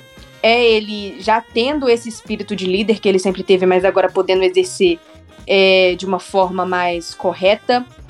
E. E. E o ambiente do clube estando melhor faz com que os jogadores estejam melhor também. E, e, e isso é, pô, uma da, a primeira coisa que o Arteta fez, ou uma das primeiras que ele fez assim que ele chegou no clube, foi limpar o vestiário. É, com quem ele achava que era a pessoa problema, ele mandava fora. E, e uma coisa que eu comentei com um amigo meu ontem, eu acho, eu, o, o Chaka, ele é um dos jogadores que tá mais tempo no elenco. Porque o elenco mudou muito, né, nos últimos anos. Se eu não me engano, ele só não tá mais tempo que o El Nene. E talvez esteja ao mesmo tempo que o Hold, algo assim. Eu não sei, eu não, mas se ele não é, tipo, top 3, ele é top 5 de que tá mais tempo. É, o, o El Nene chegou meio ano antes, se não me engano. E. e o Hold. O Holding eu não tenho certeza, não. Acho que o Holding. Eu acho que foi na mesma, não? É contemporâneo do, do Chaka. É, eu acho que foi na mesma também. Enfim, então eu acho que ele foi é o segundo jogador que tá mais tempo no clube depois do El Nene. Cara, não pode passar três treinadores com o Chaka. Não pode passar, é, sei lá quantas pessoas ali dentro, é, jogador, vestiário, mudando o tempo inteiro. E ninguém quer, querer mandar o Chaka embora. Porque quem queria sair era o Chaka. Não o Arsenal mandar o Chaka embora. Isso não pode ser à toa, cara. Então eu penso assim, é, o Chaka ele encontrou seu lugar no Arsenal por vários motivos, igual eu citei, seja por vestiário tá, não tá caótico, seja por seja por, pelo voto de confiança do Arteta, seja por ele tá, tá com a cabeça mais fria. Pode ser, mas não é coincidência. Na minha cabeça, isso não é coincidência. Todos esses, esses treinadores que passaram pelo Arsenal, todas essas temporadas que a gente teve, o Chaka foi, foi titular incontestável. Isso não é à toa. Então, eu acho que há um trabalho múltiplo aí, seja de psicológico, seja tático, seja tudo. E, e hoje, o Chaka é um dos melhores meio-campistas atuando em nível europeu. Hoje. Hoje, o que ele tá fazendo, na minha opinião, o Arsenal lançou a enquete, né, de quem é o jogador do mês. Para mim, ele é o jogador do mês.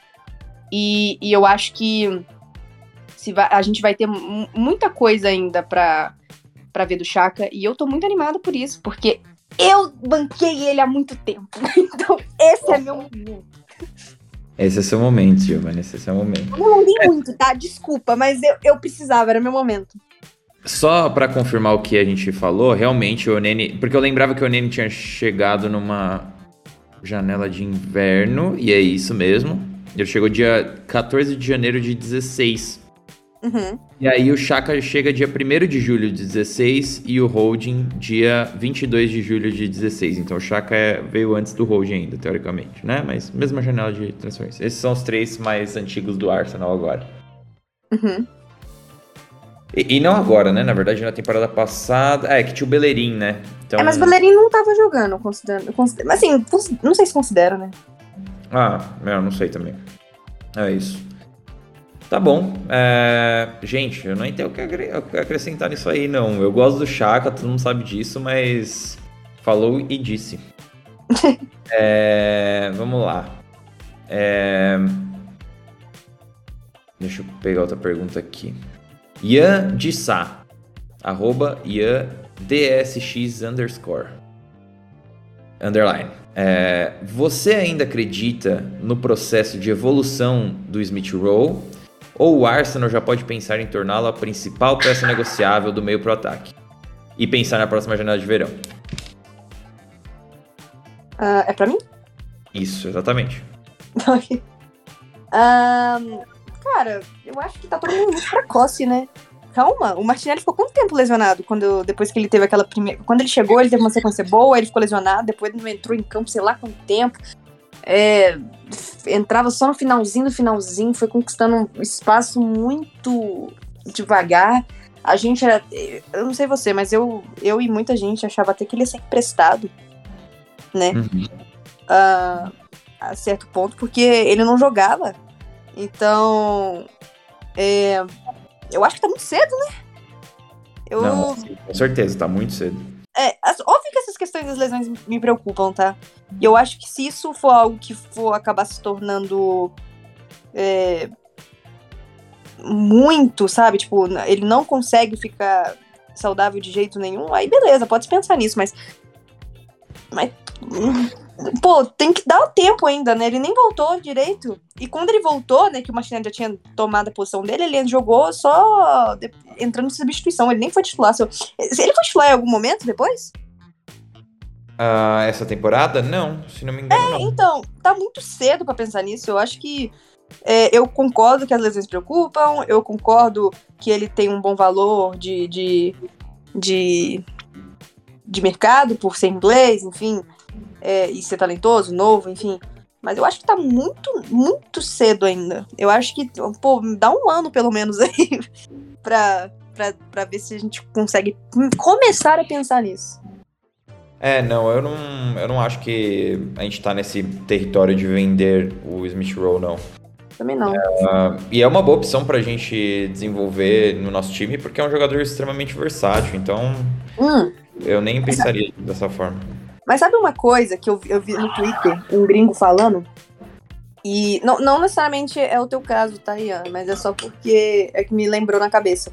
O torcedor do Arsenal, ele tá tanto tempo com, com, com times medíocres que a gente não sabe lidar quando tem mais de um bom jogador para posição. A gente pensa, nossa, tem que vender, né? Uhum. é que não, não, é possível que mais de um jogador que preste jogue, jogue na mesma posição. Tipo, eu lembro que tinha gente já falando de vender o Tierney. Tipo, mano.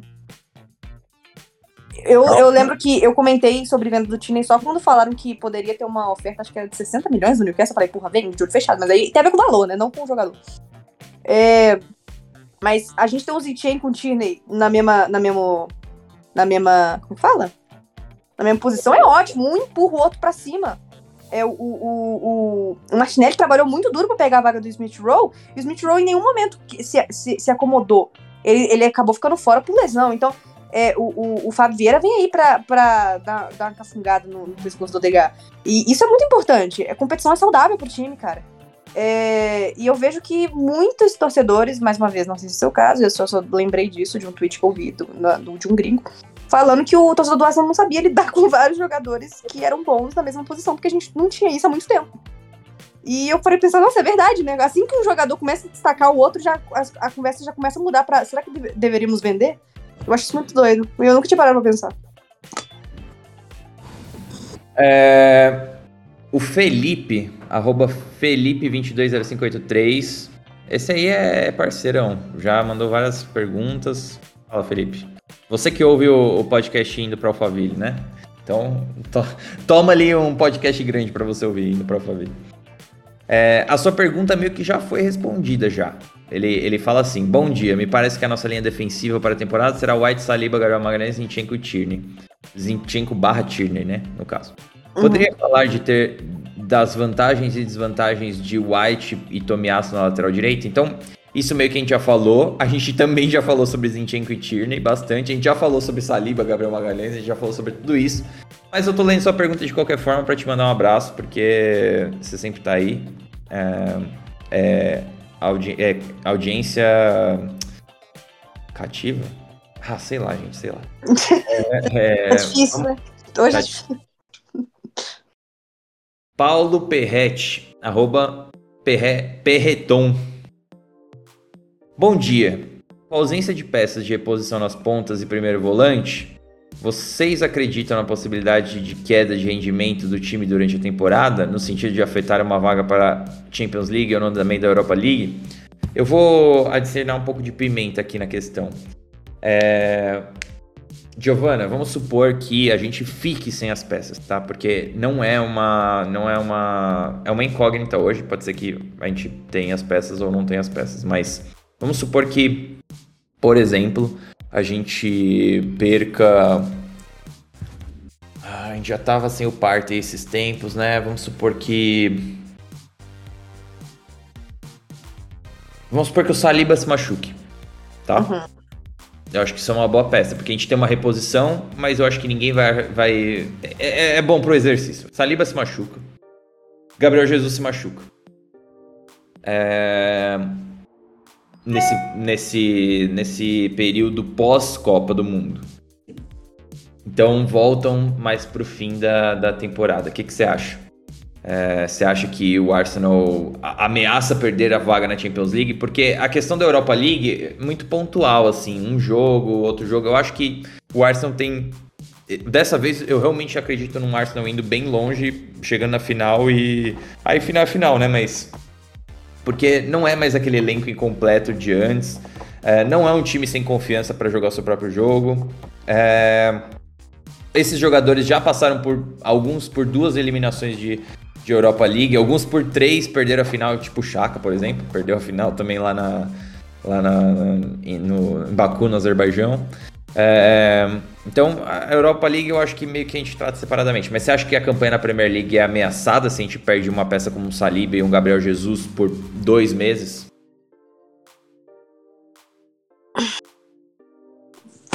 Ai, que tá, né?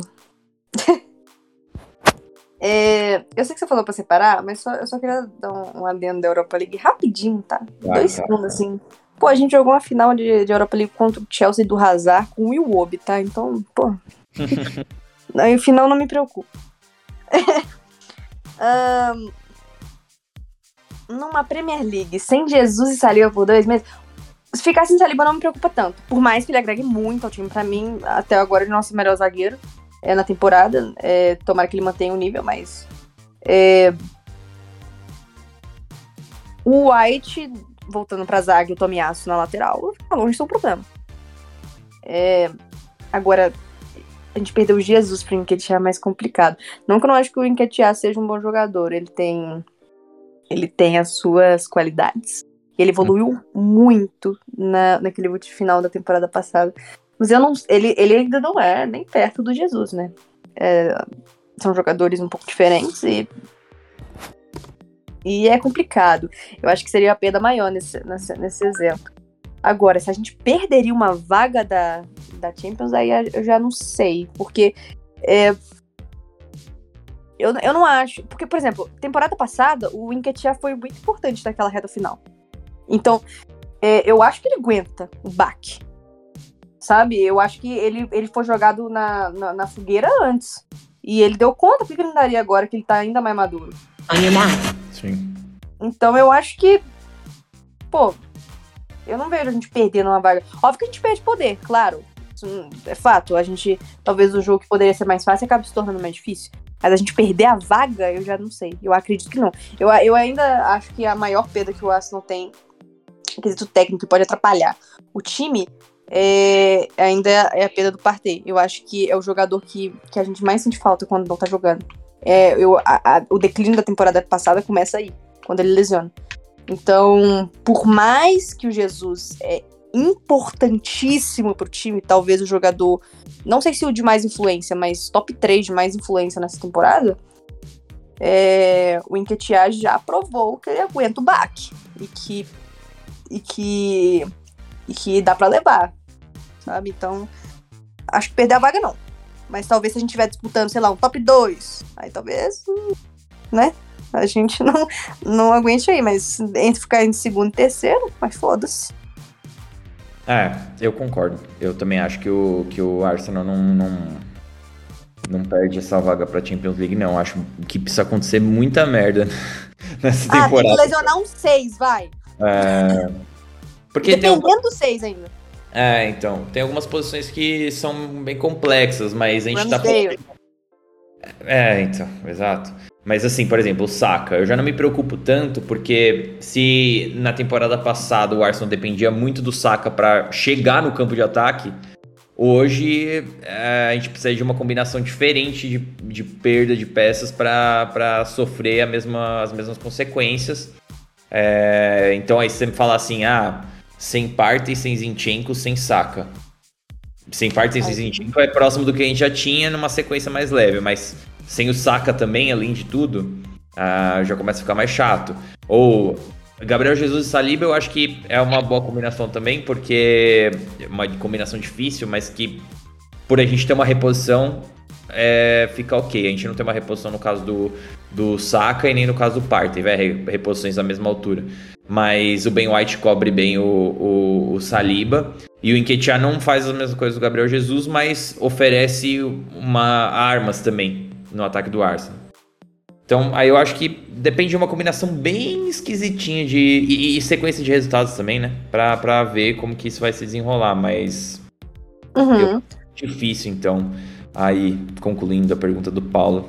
E para finalizar, Giovana, pergunta do amigo que recuperou a conta, o Gabriel Jesus Brasil. É, com a notória evolução de Granit Xhaka e as falas de Gabriel Jesus sobre o suíço, dizendo que o mesmo quer aumentar seus números de assistências, dá para dizer que o time do Arsenal está se encaixando bem com seu novo camisa 9. E parabéns pelo trabalho, Caio. Parabéns, não não precisa de parabéns, gente. Tá, tamo indo aqui. Modesto. Parabéns para Giovana. Vamos deixar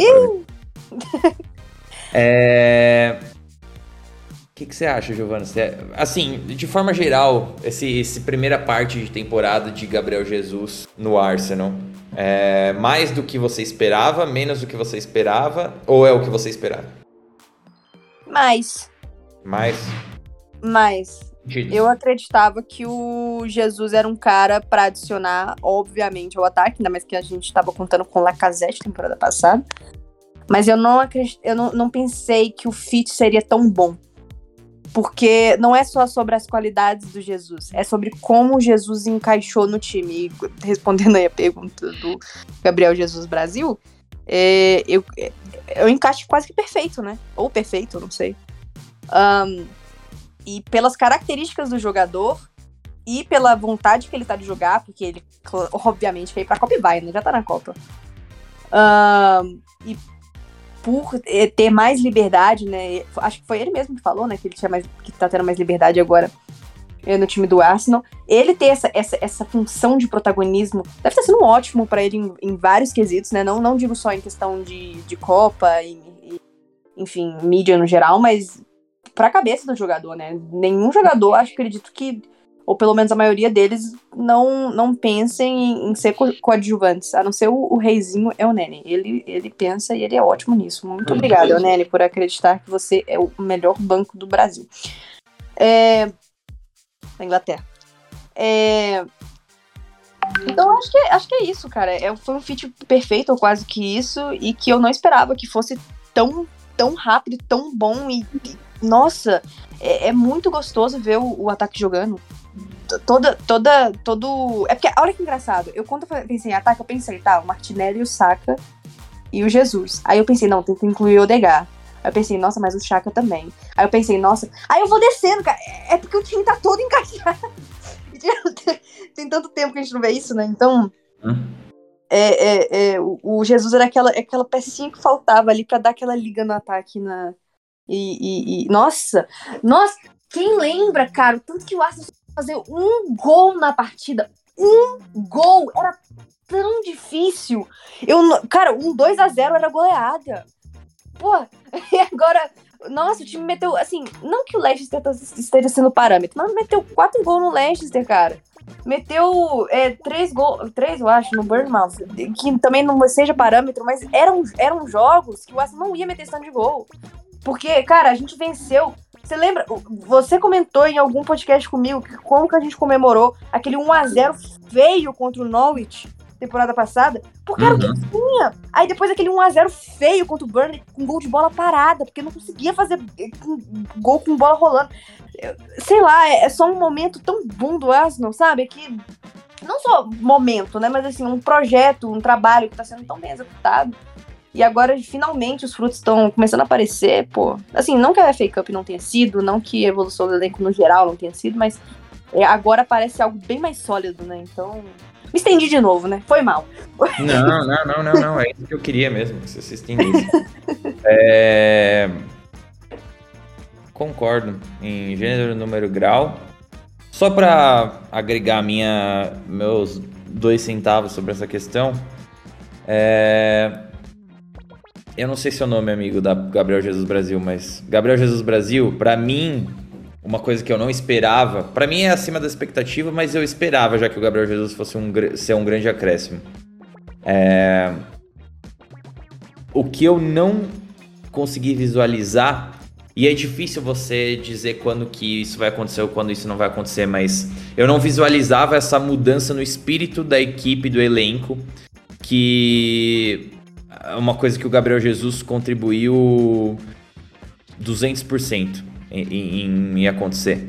A, a questão de trazer uma, uma ideia de protagonismo, de nível de excelência muito grande, de entrega, de ética de trabalho, seja nos treinamentos ou dentro dos jogos, uma coisa que é a marca registrada do Gabriel Jesus, talvez. E isso já entendendo que o Gabriel Jesus é um grandíssimo jogador, então se isso é a marca registrada dele, mesmo sendo um grande jogador, é porque é muito relevante no, no que diz respeito a esse jogador em específico. Então, eu não, não conseguia visualizar como isso é, iria mudar tanto o Arsenal que eu tô vendo em campo. E muito bem, pode ser que tenha alguém que vem aqui e fala assim: ah, não, isso é só a evolução natural do time. Também, pode ser que seja só a evolução natural do time, mas muita, muitos jogadores falaram sobre a chegada do Gabriel Jesus e como isso é, afetou é, o clima e, e como é, as coisas positivas que ele trouxe que não dizem respeito, que são mais mentais e de, de convivência, é, como isso tem sido importante para o Arsenal. Então, claro, é no City ele tinha uma cobrança muito grande, eu comentei um pouco sobre isso no último podcast, mas é aquilo, né? Agora ele chegou para ser protagonista, vai em, alinhado com o que a, que a Giovana falou. Então, estou é, muito feliz, muito, muito feliz com o Gabriel Jesus no Arsenal e é, é aquela coisa. Para mim, o Gabriel Jesus tinha a cara do City. Mas depois de ver o Gabriel Jesus no Arsenal, eu não consigo pensar mais nele com a cara do City. Ele tem a cara do Arsenal, na verdade, desse Arsenal, desse time, dessa coisa que a gente está construindo. É, vai ser engraçado daqui a um tempo a gente. Porque eu tenho certeza que isso vai acontecer. Uh, o Arsenal vai ter sucesso e as pessoas daqui a cinco anos vão falar assim: ah, mas lembra quando aquele time começou e é, o Gabriel Jesus. E as pessoas não vão lembrar que o Gabriel Jesus não estava no começo, ele talvez foi a última peça. Do mesmo jeito que muitas vezes a gente não lembra, por exemplo, que tiveram várias temporadas de Liverpool antes do Fabinho chegar. Várias Verdade. temporadas de Mané. Porque quando Fabinho, Alisson e Van Dijk chegam, eles dão a cara que eles finalizam a cara daquele time e, tipo, ninguém agora lembra que o Liverpool do Klopp teve três temporadas sem o Alisson. Sem o Van Dijk, sem o Van Dijk talvez sim, mas porque foi uma contratação bem é, fora da curva, né? Mas ninguém lembra do, do, Liverpool sem o Alisson e sem o Fabinho. Mas teve muito de Liverpool do Klopp sem Alisson e Fabinho. A gente só não lembra, porque são jogadores que a, eles vestiram tão bem naquele time, e eu acho que é isso que vai acontecer com o Gabriel Jesus, porque ele incorporou tanto, né? se, se misturou tão rápido e virou tão o Arsenal que. É, é isso. Sei lá, falei, falei, não falei nada. Ah, mas hoje, na minha humilde opinião, uhum. só não tem mais a cara do Arsenal do que. Não, calma. O Jesus só não tem mais cara do Arsenal do que o Saka. De resto, eu acho que ele é o, ele é o, ele é o segundo cara que, que é a cara do time. Uhum. Rosto, Sim. assim, escrito. Só não é mais que o Saka. Ainda mais porque tem toda a história do, do Rei End, enfim. É. É bem isso. É bem por aí. É bem, bem, bem por aí. Mas. É isso, então eu acho, né, Giovana? Chegamos no final das perguntas. Não, hoje foi grande, hein? é... Só vou deixar um abraço aqui pro amigo Vini Malvadeza, que é o arroba Vini Barbosa 14, porque ele, ele mandou uma reflexão. Ele falou que queria deixar essa reflexão, não era uma pergunta. Ele falou assim: Uma coisa que me incomoda no Arteta é que ele dá pouco tempo de jogo para os bancários com substituições, só nos fins dos jogos e poucas foram as vezes que usou a quinta substituição. Eu não sei se bancários é português de Portugal, que porra que é isso, mas é realmente Vini Malvadeza. Vinícius, provavelmente. É... é realmente mais ou menos. Eu não sei se eu concordo muito com isso, porque eu acho que se, se, se olha muito com uma lupa sobre o que o Arteta faz em relação às substituições ou não. É, eu não. É difícil, sabe? Às vezes eu tento me colocar na situação e fico pensando assim, ah, eu já teria mudado o jogo. Mas o treinador é o treinador, né? Ele sabe o que ele tá esperando dos atletas. Muitas vezes ele tá esperando ver alguma coisa que a gente não espera, porque ele treinou o time, ele, ele que montou o plano de jogo e tudo mais. Então, é, muitas vezes tem questões físicas que a gente não domina e não, não são abertas para o torcedor. E questões físicas são relevantes. Então, muitas vezes tem jogadores ali que não estão não são capazes de entrar ou não podem entrar ou tem que entrar X minutos ou até tem jogadores no campo que precisam jogar uma quantidade necessária de minutos para manter a forma física. Então, tem muita coisa que a gente às vezes não sabe nessa questão das substituições. Mas é, só por isso que eu digo que eu não sei se concordo, mas pode ser que ele realmente tenha é, Outra coisa também que vem à cabeça, assim, esse início de temporada, sabe? Deixa. A gente teve vários jogos em que semanas é, passaram de descanso no meio entre jogos. Então, deixa o time em campo, cara. Deixa o time ganhar entrosamento, ganhar forma, ganhar liga. Os jogadores, pelo menos, que são os mais importantes. Ele sempre faz substituições. Pode ser que não sejam as que a gente quer ver, nem com o tempo que a gente quer ver, mas. É, tem uma ideia por trás do que ele tá fazendo. E eu acho que é isso. O que, que você falaria sobre isso, Giovanni? Ou não falaria nada? Eu concordo até certo ponto. Às vezes eu acho que ele demora um pouco mesmo, mas. Ah, é, é que eu tô, eu tô só alegrias com essa, eu não tô procurando problema. deixa, deixa os problemas chegar, eu não quero procurar eles, não. Entendi. É... Tá bom, então. então. Então é isso, né, Giovana? Muito obrigado mais uma vez por estar tá aí participando. É... Muito Quem obrigada sabe... por me chamar mais uma vez. Quem sabe a gente não pode gravar feliz é, sobre uma vitória do Arsenal em cima do Tottenham. Exato. É, só uma coisa eu garanto para todos vocês que estão ouvindo o podcast é o seguinte: sexta-feira eu vou numa festa, open bar. então, é problema, extremamente improvável que eu grave o podcast logo depois do jogo do Arsenal e do Tottenham, porque eu já plane, me planejei. E na verdade, assim, todos. É incrível. Todos os fins de semana dessa temporada, eu fui em algum compromisso de noite e o Arsenal jogou no outro dia de manhã. Eu não sei o que, que a, o universo tá tentando me dizer. Eu não sei se é pra eu parar de ver o Arsenal ou se é pra eu parar de sair. Eu, eu não sei exatamente, mas tipo, todos. Então, ou eu perdi. O único que não aconteceu isso foi do Brentford e eu acordei e não vi o jogo. Então, é, é alguma coisa está acontecendo aqui. Eu já me convenci de que eu vou chegar e não dormir, porque o jogo é às 8h30. Então, Nossa, eu vou pro Mac, provavelmente, vou comer um Maczinho, vou chegar em casa umas 7 horas da manhã, vou jogar um Fifinha, talvez. Nossa, vai jogar o FIFA podre. Porque eu não tô convencido ainda se eu vou comprar esse FIFA ou não, mas eu tenho as 10 horas de acesso do antecipado. Eu já comprei. Você já jogou já? Eu já comprei, já tô com as 10 horas de acesso, já tô acho que falta 5 horas para acabar. Então, eu joguei ontem, mas eu não, eu não gostei muito, não sei se eu vou comprar ou não, mas pode ser que eu... Eu compro jogue... todo ano, eu sou escrava dessa empresa. Eu também, eu também, eu, mas pode ser que esse ano seja o primeiro ano de, de alforria. Mas aí eu vou fazer isso vou assistir o jogo, e aí quando acabar o jogo eu vou deitar na cama e morrer. Então... não garanto que tenha podcast no sábado, talvez no domingo, vamos ver. É isso. Valeu, gente. É, comentem com a gente lá. Giovana tá no arroba FC Giovana, é isso? É.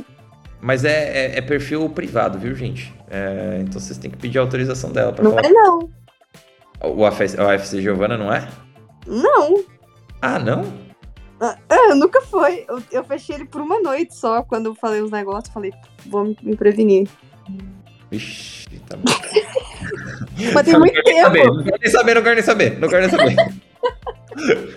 não quero, não quero rabo preso com essa história. Mais uma história. Não quero, não quero. Não quero. oh, mas tem muito tempo. Muito, muito, muito tempo. Tá bom, então. Então, comentem lá com a Giovana ou comigo no arroba Caio Vini, arroba FC Foco. A gente se vê na próxima. Valeu!